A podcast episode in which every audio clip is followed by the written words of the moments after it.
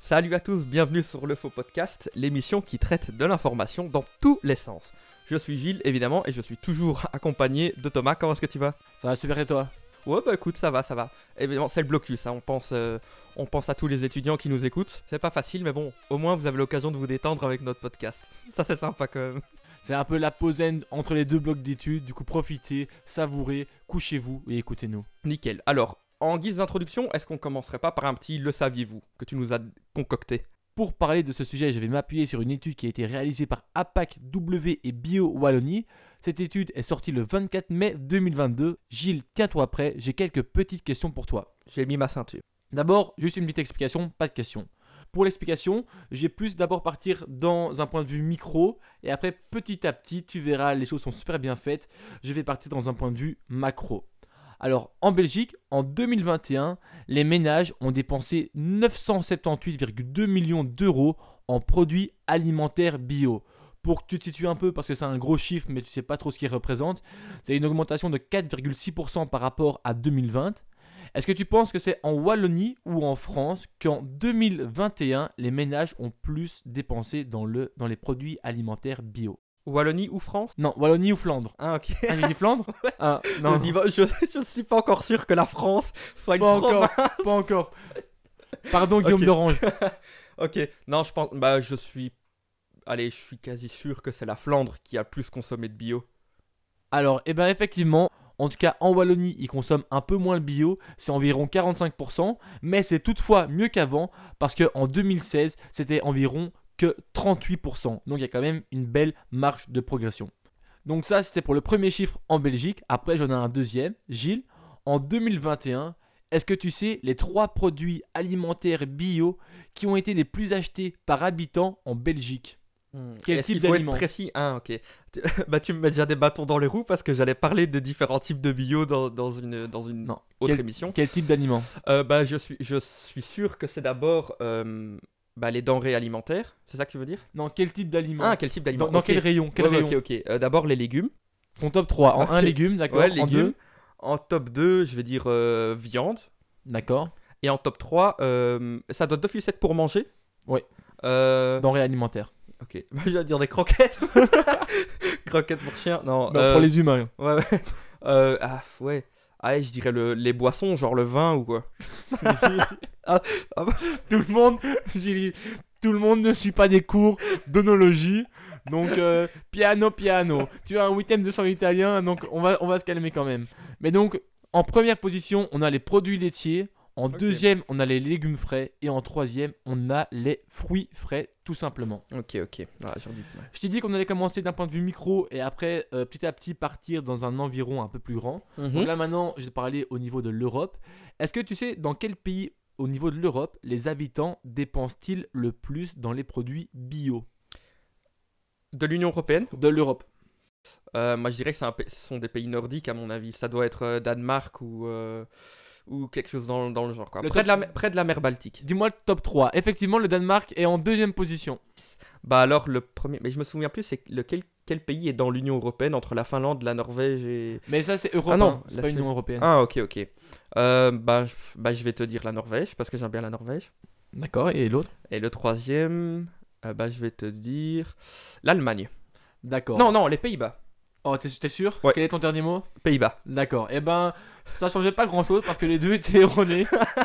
Et donc, effectivement, tout d'abord, on a le Danemark qui est en deuxième position où en moyenne, 3, il y a 384 euros par habitant qui a, dé- qui a été dépensé en 2020 dans les produits bio.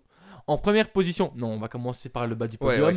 Il y a le Luxembourg qui est en troisième position avec 285 euros. Gilles, Gilles, pia- encore piano, piano. T'attends un an et tu seras. Et en première position, on a la Suisse qui est à 418 euros par habitant. Bon, après, j'ai pas poussé mes recherches plus loin, mais c'est vrai qu'une question qu'on peut se poser en voyant ce top 3, c'est que est-ce que le bio est-il plus accessible dans les pays qui sont plus aisés, comme on peut le voir dans ce top 3 Et la Belgique se trouve en dixième position de ce classement à l'échelle européenne. Donc, il devrait probablement y avoir un lien entre le pouvoir d'achat et bah, justement ses habitudes de consommation bio au final. Sûrement, après, bon, c'est les interprétations qu'on fait. Après, on n'a pas poussé le raisonnement plus loin en avec des analyses, mais c'est spontanément, tu pourrais être amené à penser ça, mais après, on ne va pas créer des préjugés. On va pas spéculer. hein. Alors, et maintenant, un dernier petit chiffre, mais là c'est au niveau mondial. Gilles, en 2020, dans quel pays le bio représente-t-il la plus grande part de marché? Ok, c'est un pays européen? Top 3. Donne-moi Mais- son C'est pays du monde pays du monde.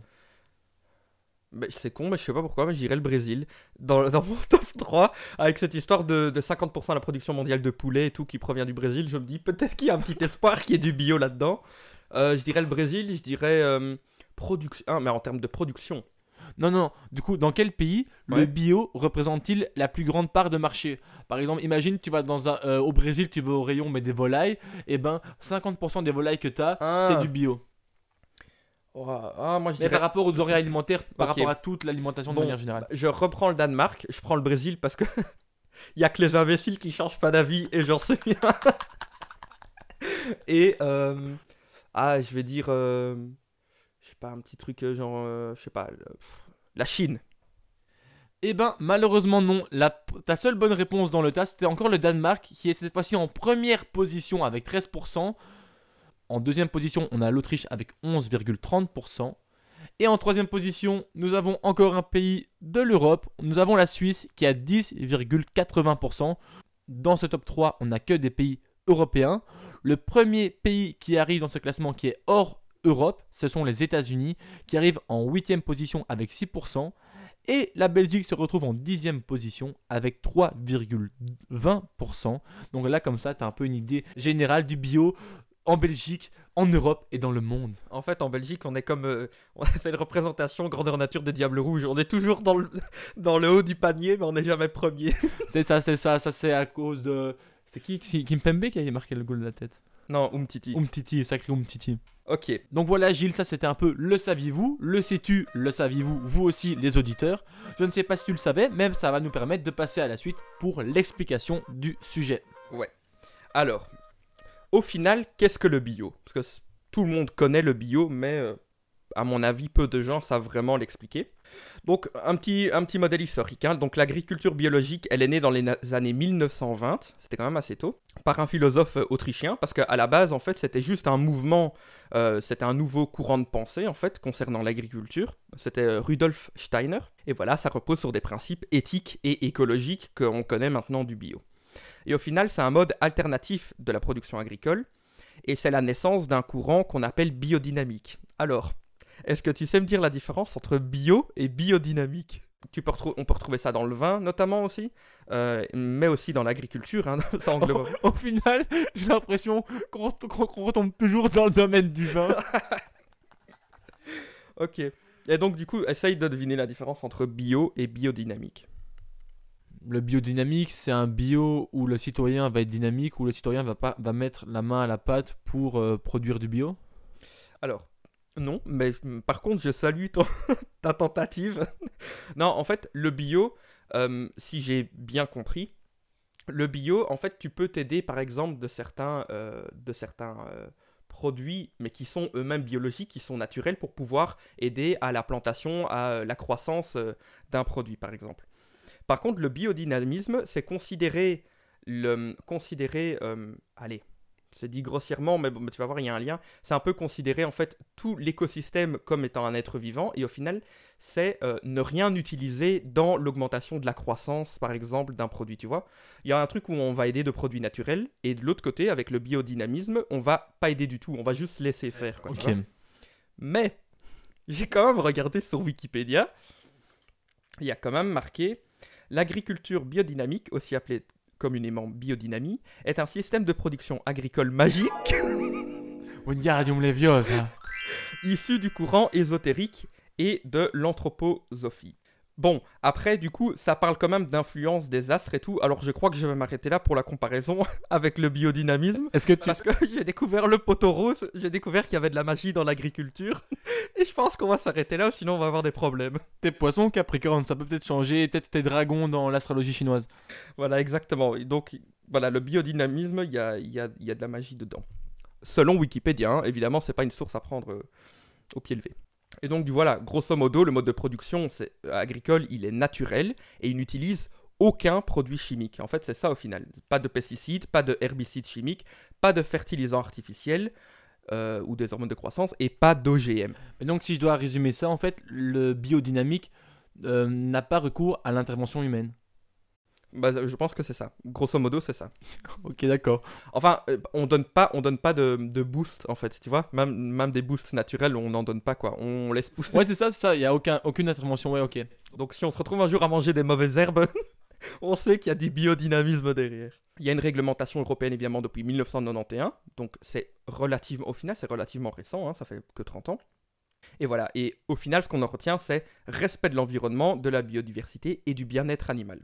Maintenant je vais te poser une question, et après on en aura fini par rapport à l'explication. Il y a cinq types de produits biologiques, issus de l'agriculture biologique. Est-ce que tu sais me donner cinq types de produits? Alimentaire. Ça c'est un premier, alimentaire. Mais il y en a d'autres. Ménager. Il y a les produits ménagers. Il y a deux types de produits qui se ressemblent un peu. Pense aux rayons dans les supermarchés. Ah, ben les boissons. Non, parce que je pense que c'est compris dans Dans la- l'alimentaire. dans l'alimentation. Ou dans le nettoyage si vous buvez de l'eau de Javel. Euh, mais t'as quoi Attends, j'arrive, je rentre de l'aise. Il y a quoi Devant moi, il y, a- il y a le rayon des fruits et légumes. ouais, il y a l'alimentation. Ouais, ok. Il y a les trucs pour bébé. Il y a les trucs euh, pour faire caca. Il y a les trucs pour se laver. T'as les trucs pour les chiens et chats. Ouais, ouais. Et pense à l'alimentation, genre la viande et tout, la volaille. La boucherie. Ouais, mais c'est le bio et le bien-être animal, quoi. Le dernier, c'est le produit de maquillage biologique. Donc voilà, l'alimentation biologique, bah, on sait, hein, c'est les types d'aliments. Les produits d'hygiène, euh, ça peut être euh, brosse à dents en bambou, euh, qui sont pos- compostés à la fin de leur cycle et tout. Donc là, on est plus vers la durabilité.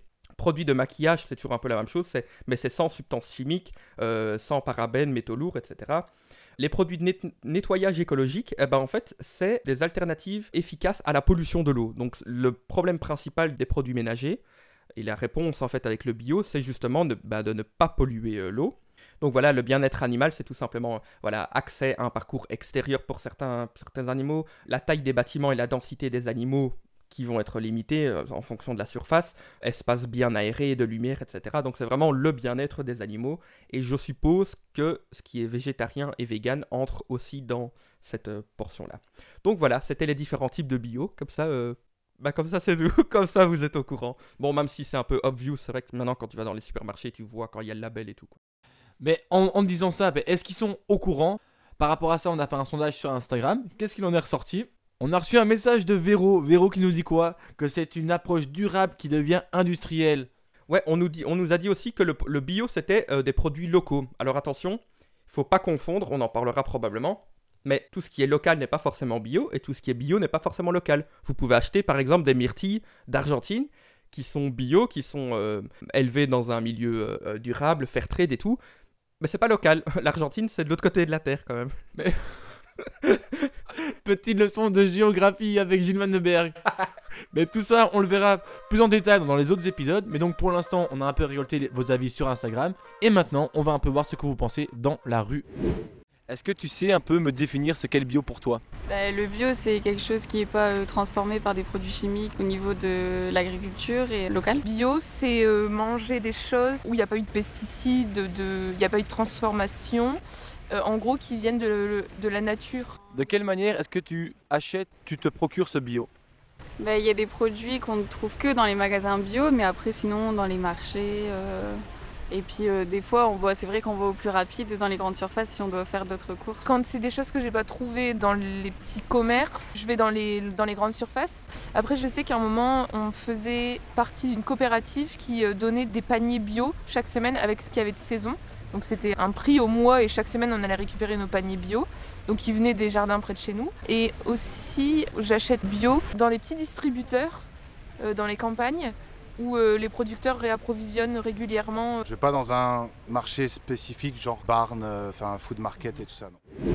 Ok, bah du coup, c'était quand même assez intéressant. On a vu quand même que cet aspect, euh, enfin ce côté euh, sans produits chimiques a été abordé, donc les gens savent grossièrement que c'est sans produits chimiques. Après, on a entendu parler de local aussi, donc il faut pas, c'est pas comme on en a parlé avec euh, la réponse sur Instagram, euh, il faut pas, il faut savoir dissocier les deux quoi. Après, je trouvais ça intéressant. euh, marché, les coopératives, c'est vrai que c'est un, un côté super intéressant. Euh, les petits distributeurs, bon, ça c'est un peu plus technologique. Bon, et il y a aussi les grandes surfaces, mais bon, ça c'est à rel- relativiser, hein, Thomas. On en parlera d'ailleurs dans une prochaine émission. Mais du coup, voilà, c'était quand même assez intéressant. Et du coup, toi, Thomas, qu'est-ce que t'en penses, toi, du bio? Est-ce que tu consommes bio, toi, ou pas? Donc oui, moi je consomme bio, mais après ça reste principalement dans les grandes surfaces parce que ben, dans un premier temps c'est un grand gain de temps et par- c'est par facilité parfois je vais au marché ou bien parfois je vais dans des magasins un peu plus spécifiques, mais dans la majorité des cas ça reste quand même les grandes surfaces par souci de facilité. Et toi Gilles, est-ce que tu consommes bio? Bah moi, euh, oui, parfois, enfin, ça dépend les moments. Parfois, c'est par contrainte, enfin, pas par contrainte, mais parce que j'ai la carte éco-chèque de mon père. Du coup, par facilité, pour pas de prendre directement de mon portefeuille, bah, j'achète les produits bio quand ils sont disponibles. Et de toute façon, ça mange pas de pain, c'est pas très grave, hein, c'est pas, c'est pas un défaut. Mais euh, quand même, globalement, j'allais quand même dans les grandes surfaces telles que Sequoia, Ferme, euh, De Barn. Mais euh, on le verra de nouveau, mais à nuancer. Je, je n'irai peut-être pas aussi souvent. Piano, piano. Exactement. Mais du coup, ouais, euh, je, je consomme quand même bio si j'ai le choix et qu'il n'y a pas une différence de prix trop exorbitante et que ça me fait pas. si dans deux mois je dois pas vivre à la rue à cause de ça, alors oui, je le fais. Mais on revient avec cette idée de qui dit pouvoir d'achat dit euh, possibilité de consommer bio, quoi. Effectivement, ben là tu as donné ton avis, j'ai donné le mien, on a écouté aussi le vôtre. Ben, on va pouvoir clore cet épisode sur cette note positive et non pas alarmiste. Gilles, est-ce que tu as un dernier mot pour nos auditeurs? Euh, bah de nouveau, parce que je n'ai que ça en tête, mais courage pour le blocus, on pense à vous. Et sinon, euh, non, bah, n'hésitez pas à partager, parce que je trouve qu'il y a vraiment un globe, il y a vraiment, euh, un travail, qui est fait de mieux en mieux, je veux dire, pour, ce genre d'épisode. Et euh, n'hésitez pas à partager, parce que je suis sûr que vous avez préféré cet épisode à ceux qui sont déjà sortis. Faites-nous un max de pub, on compte sur vous, faites-nous des retours, on attend que ça. Sur ce, moi je vous souhaite la bise. Gilles, que, que leur souhaites-tu à part Euh, un bon blocus Une deuxième bise, on est en Belgique, hein, c'est une à chaque jour. Ok, ben je vous ai dit au revoir, Gilles vous a dit au revoir et on vous fait un gros bisou.